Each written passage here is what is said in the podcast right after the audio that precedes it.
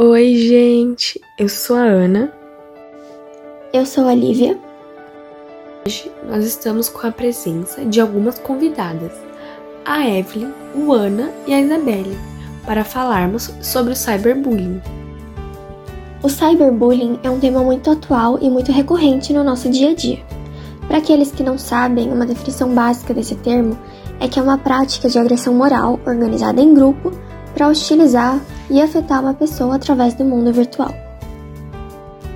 Sim, então basicamente qualquer tipo de perseguição, humilhação e constrangimento que pode acontecer por meio da criação de apelidos, da confecção de montagens ou divulgação de imagens constrangedoras com a imagem da vítima e da divulgação de imagens íntimas é considerado cyberbullying.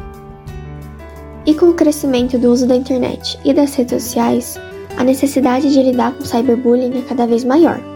Em uma pesquisa realizada pela Intel Security, entre crianças e adolescentes com idade de 8 a 16 anos, 66% delas já presenciaram casos de agressão na internet e 21% afirmam já terem sofrido cyberbullying.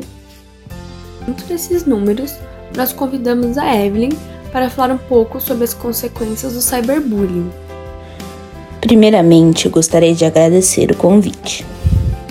O cyberbullying, assim como o bullying, pode trazer diversas consequências negativas para suas vítimas. No início do processo, pode-se observar nelas, com frequência, um forte isolamento social, desconforto e tristeza. Essas características tendem a se intensificar na medida em que o tempo corre e as agressões continuam.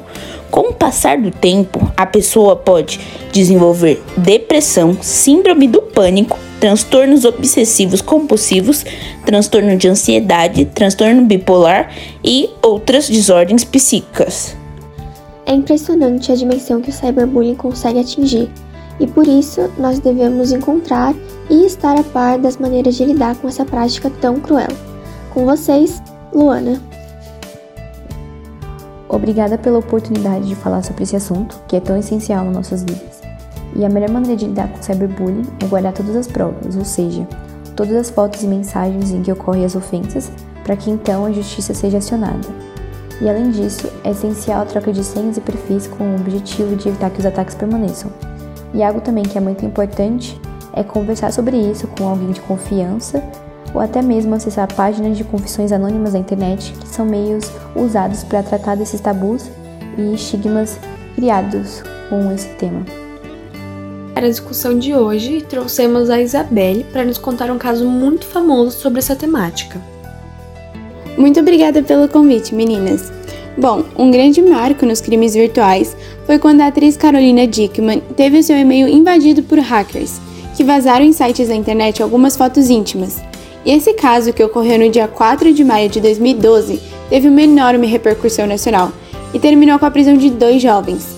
O episódio tomou tamanha proporção que gerou uma lei federal, Carolina Dickman, a qual entrou em vigor no dia 2 de abril de 2013 e tem por objetivo justamente punir de seis meses a dois anos aqueles que invadirem dispositivos alheios e violarem o sistema de segurança, com o intuito de obter, adulterar ou destruir dados ou informações sem a autorização do dono do dispositivo. E esse foi o podcast sobre cyberbullying. Compartilhem para que este tema e as formas de lidar com ele possam chegar a mais pessoas. E não esqueçam, a agressão é virtual, mas as consequências são reais. Denunciem.